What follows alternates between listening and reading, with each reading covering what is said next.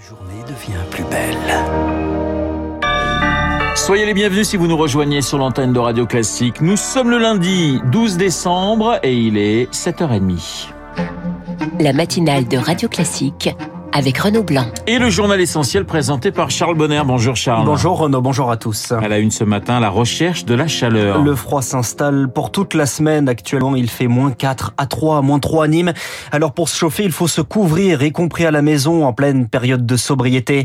Mais parfois, cela ne suffit pas, surtout dans les passoires énergétiques, ces 5 millions de résidences principales.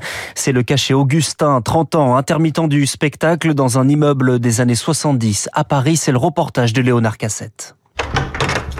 Chez moi. Passer la porte d'entrée de l'appartement d'Augustin, ce qui surprend, c'est ce courant d'air. 33 mètres carrés et un froid mordant près des fenêtres du salon. Tous les hivers, c'est un peu compliqué. Je prends d'abord du scotch de peintre et ensuite je remets un scotch euh, marron euh, classique. Ça fait en sorte déjà qu'il n'y ait pas un petit courant d'air. Colmater les fenêtres, les calfeutrer avec des rideaux, c'est devenu systématique pour essayer de maintenir la température. C'est du simple vitrage et des vieilles huisseries. Du coup, bah, l'air passe, donc euh, c'est un enfer.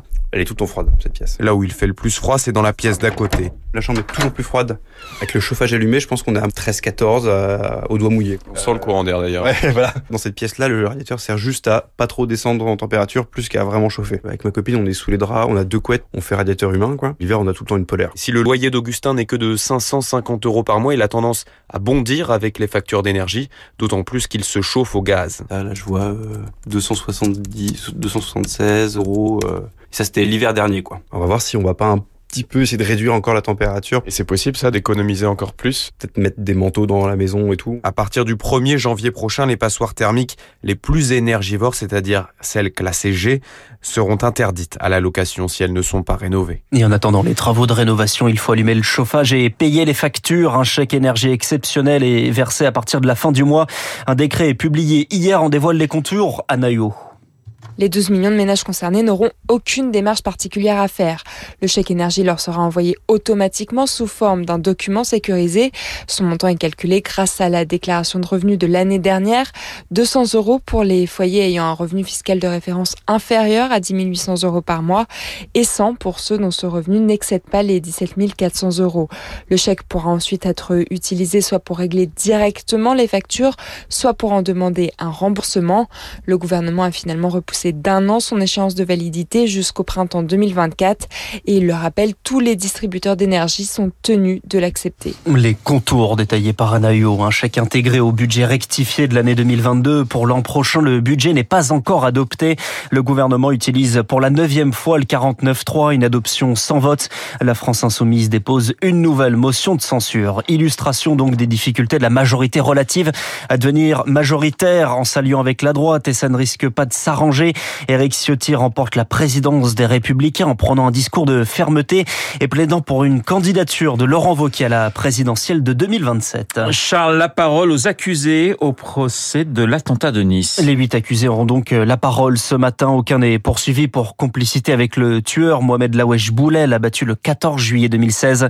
La cour d'assises va ensuite se retirer dans un lieu tenu secret avant de rendre son verdict demain. Le Parlement européen est également dans la rubrique judiciaire au chapitre corruption et blanchiment d'argent. Quatre personnes sont écrouées, dont la vice-présidente Eva Kaili, soupçonnée d'avoir été soudoyée par le Qatar. Et on y reviendra avec mon invité Laurent Dublé de l'association Anticor dans les spécialistes juste après ce journal. C'est un sujet plus technique, une habitude à l'échelle européenne. Eurodéputés et États membres doivent conclure un accord aujourd'hui sur un projet attendu depuis des années, une taxe carbone aux frontières, faire payer les émissions liées à la production et éviter les délocalisations. Vous écoutez Radio Classique, il est 7h34. Une action d'activistes du climat bloque une cimenterie de la Farge. Des dizaines de personnes vêtues de combinaisons blanches qui envahissent le site de Bouc Bel Air près de Marseille. Des graffitis, des destructions et désormais, Chloé Juel, une enquête ouverte. Un acte criminel, selon Lafarge, qui aurait pu tourner au drame dans une usine classée Céveso. Le groupe va porter plainte. Samedi soir, aucune interpellation n'a eu lieu. À l'arrivée des forces de l'ordre, les militants se sont dispersés à travers les 80 hectares du site. En tout, l'opération n'a duré qu'une quinzaine de minutes. 200 militants en combinaison blanche qui détruisent des caméras, sectionnent des câbles à coups de hache, mettent le feu à des engins de chantier, des armoires électriques. Ici, chaque année, on brûle des centaines de milliers de pneus pour chauffer les fours et fabriquer du ciment. Une technique légale, mais une pollution atmosphérique considérable dénoncée par les militants écologistes. Le groupe répond avoir investi plus de 6 millions d'euros pour produire du ciment propre. Et puis, il y a cet autre motif avancé pour expliquer l'action des militants, la mise en examen de Lafarge pour complicité de crimes contre l'humanité. Jusqu'en 2014, le groupe aurait versé plusieurs millions d'euros à l'État islamique pour maintenir son activité en Syrie. Chloé Juel, les alliés au chevet de l'Ukraine, une conférence demain à Paris après un appel hier entre Emmanuel Macron et Volodymyr Zelensky. Deux volets de discussion. Le premier sur les besoins du pays pour passer l'hiver après les coupures provoquées par les frappes russes. Un deuxième volet sur le long terme avec les entreprises françaises engagées dans la reconstruction. Charles, un concert en soutien au peuple iranien a lieu ce soir à Paris. À 20h au théâtre du Trianon, le collectif Baraillé réunit plusieurs artistes pour soutenir les manifestations après la mort de Marsa Amini. Manifestation réprimée avec une deuxième exécution ce matin. Shora Makaremi est anthropologue au CNRS et membre du collectif Baraillé. L'idée était de se faire le porte-voix des revendications des Iraniens, montrer notre solidarité à travers un concert, à travers euh, de la musique. Qui a 50 euh, musiciens. Il y aura euh, Barbara Pravi, qui notamment sera en duo avec Yael Naïm, Imani, Jane Birkin. Les bénéfices seront reversés à l'ONG Article 19 en Angleterre et qui œuvre pour l'accès des Iraniens à Internet. Voilà, concert à 20h au théâtre du Trianon à Paris. On termine Charles avec le sport et le retour à l'entraînement aujourd'hui des Bleus. Avec le après le repos dominical, après la qualification samedi soir en demi-finale du mondial, la préparation commence aujourd'hui à trois jours du match contre le Maroc et avec le soutien de Karim Benzema dans son premier message depuis son départ sur blessure de la sélection.